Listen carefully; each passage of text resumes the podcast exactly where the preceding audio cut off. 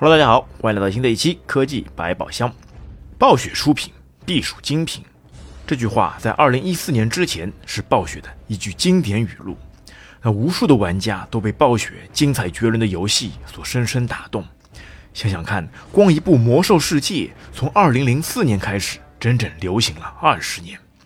曾经的鲁莽少年，如今都已步入中年，但直到今日，仍有数以千万计的人还是义无反顾的。厮杀在艾泽拉斯的大陆上。那时候的暴雪如日中天，虽然其游戏跳票还是常态，但玩家们却仍然趋之若鹜的无条件喜欢。但是从二零一六年的《守望先锋》开始，暴雪就再没有精品出现，特别是在被动视合并之后，那其内部就由游戏斗争转变成了官场斗争。无数的开发大神相继离职，使其情况每况愈下，让无数的玩家闹心，真的是恨铁不成钢啊！就在过去的三年里，暴雪已经失去了约百分之二十九的玩家群体。在二零一八年，当时还拥有三千八百万的活跃玩家，而这一数字到了二零二一年就损失了一千一百万，只有两千七百万的活跃玩家了。而这家闻名于世的游戏公司。似乎也走向了诸神的黄昏。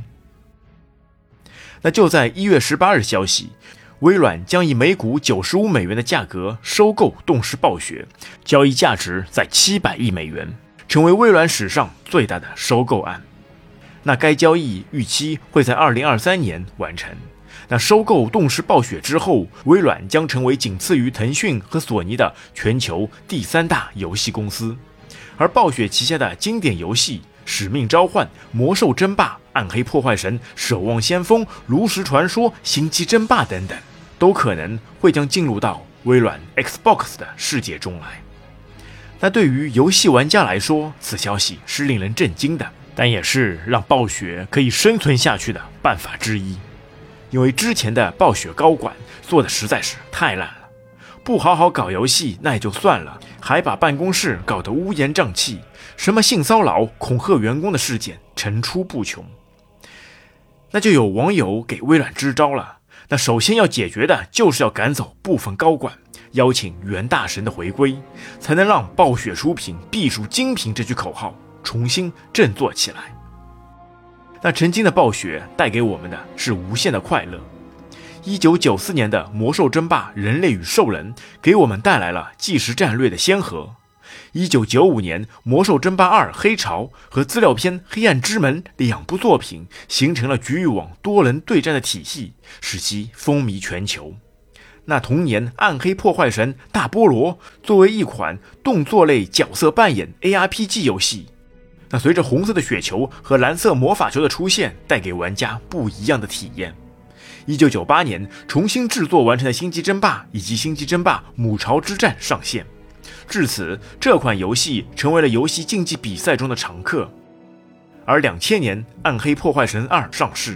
二零零三年，《魔兽争霸三：混乱之治》以及其资料片《冰封王座》上线。至此，《星际争霸》《魔兽争霸》这两款游戏成为了去网吧和小伙伴们开黑必玩的对战类游戏。